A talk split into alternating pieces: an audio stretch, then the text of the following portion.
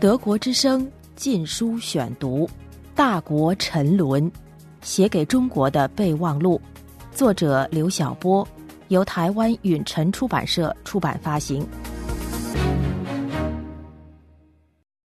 第三卷，勿将沉沦当崛起。第七章，被民族主义狼奶毒化的中国愤青。二零零七年世界女足世界杯在中国举行。十六支女足被分为四个小组，日本队与德国队、英格兰队、阿根廷队分在 A 组。九月十七日，日本对德国的小组赛在浙江杭州黄龙体育场举行，入座率不错，有三万九千多人。比赛的结果毫无悬念，高居世界女足排名第一的德国队以二比零击败日本队。我没看这场比赛的电视直播，但今天在网上看到宁夏利先生的文章。爱国者的嘘声和日本女足的感谢。文中写道：“打开网站，第一眼瞧到的就是日本女足打着感谢中国的条幅的照片。随后打开了天涯，这里听到的消息却是从始到至终，场内的国人一直在嘘日本女足，而将掌声全部给了德国女足，直到日本女足打出了这条感谢中国的条幅为止。”在宁先生的文字的引导下，我也上网看了那幅图片。具有常识的人看了都会感动，尽管日本队输了，但对于主办国中国和到场观战的球迷，还是打出横幅鞠躬致谢。这在世界杯赛场上是极为罕见的。为了证实宁先生对中国观众的所言不虚，我上网查看了相关的资料，在德国足球线上论坛网站找到了现场观众德国女足 vs 日本女足帖子。中国观众的表现的确如宁先生所言。该论坛的网友艾米利奥描述了现场观球的感受：这场比赛，杭州黄龙简直成了德国队的主场，观众估计有八成以上都在为德国队呐喊。除了随着比赛起伏的掌声、欢呼、尖叫之外，看台上还多次整齐地响起德国队加油的声音。这个让我等德国球迷都比较晕。那些姑娘们哪听得懂呀？不得不提一下日本队，这是比赛全部结束后，日本姑娘们在球场中央打开的横幅，谢谢中国，同时一起向球迷鞠躬。事实上，这时看台上球迷已经走了大半。现在重看这张照片，我的鼻子还酸酸的。这场比赛从头到尾，除了少部分的日本球迷，大部分观众都是在为日本队喝倒彩的，甚至连奏国歌的时候都嘘声一片。很多人甚至都一屁股坐下了，没站起来。比赛中也是一边倒的支持德国队。坐我们后面的一哥们就说：“怎么都不为日本队加油呢？人家姑娘也不容易啊，好歹也是为我们亚洲争光。”尽管如此，这些姑娘们还是在比赛结束后郑重地感谢了球迷。先不论当时他们心里是什么想法，起码这个举动让我对这个国家肃然起敬。在艾米利奥发言后面跟贴的网友，大多数对他的现场感受不以为然。对日本队被嘘，有人拍手称快；对日本人就应该这样嘘的好。有人认为小日本最虚伪，他越是表面对你好，在心里算计的就越厉害。有人还鸡蛋里挑骨头的质问说：“突然想起个问题，既然感谢中国，干嘛还要用英语写？直接写中文不就完了吗？”到底是给中国人看还是给外国人看？甚至有人嘲讽道：“日本女人都有受虐倾向吧？受到的待遇越不好，她们越兴奋越高兴。”德国之声，禁书选读。当今世界，大型国际体育比赛的胜负。在那些患有畸形民族主义综合症的国家，就不再仅仅是竞技场上的输赢问题，而是提升民族自尊和发泄民族仇恨的问题。二零零二年的韩日世界杯的韩国赛场，只要有韩国队的比赛，就会有黑哨和最为丑陋的红海洋。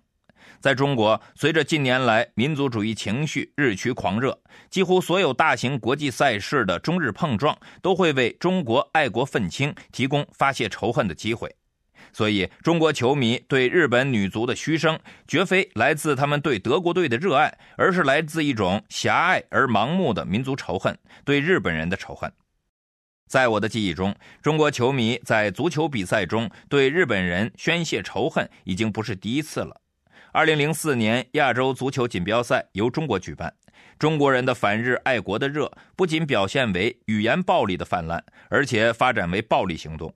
在那届足球亚锦赛上，凡是有日本队参与的比赛，无论在哪个赛区，反日爱国者都要发难，都会把足球比赛变成宣泄仇恨的狂欢。在开幕式上，中国球迷对日本队的不文明表现招致亚足联主席维拉潘的批评。令维拉潘没想到的是，他的几句批评却引发出中国球迷的强烈反弹，网络上和媒体上一片谴责之声，致使维拉潘不得不出面道歉。在分组赛中，日本队被安排在重庆赛区，重庆球迷不断上演盲目反日的民族主义丑剧。七月二十四日，当泰国队和日本队进行比赛时，重庆球迷对日本的嘘声、叫骂、投矿泉水瓶贯穿整个比赛。比赛开场前奏泰国国歌时，全场近五万观众起立向邻邦致意；但奏日本国歌时，近五万观众却一起坐下，全部顾及起码的礼貌。比赛开始，泰国队享受了超级主场待遇。他们一拿球，观众席上的声音立刻高八度，擂战鼓、吹喇叭、呐喊助威，泰国雄起，泰国雄起。而日本队一拿球，观众席发出整片的嘘声和起哄声。比赛进行到第七分钟，日本进球，观众席上一片沉默，但裁判鸣哨表示犯规在先，进球无效，全场马上欢声雷动。十分钟，泰国队进球，观众沸腾了，甚至比中国队进了球还要开心。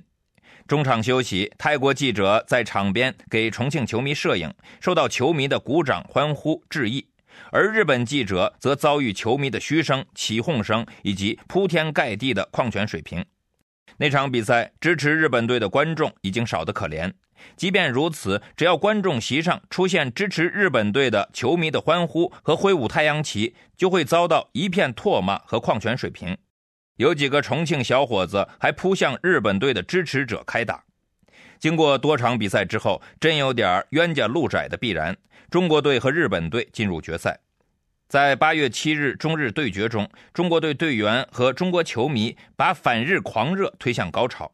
在开赛前的采访中，中国队守门员毫不顾忌地使用“小日本”等污蔑性言辞，刺激着中国球迷本来已经发烧的仇日情绪。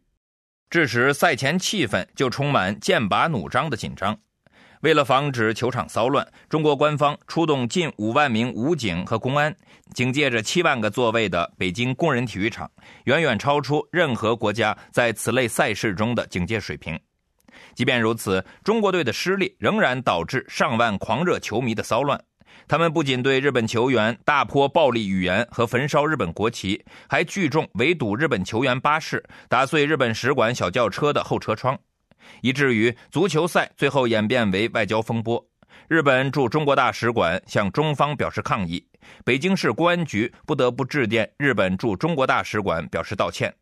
中国驻日本大使武大伟也向日本外相川口顺子表示遗憾。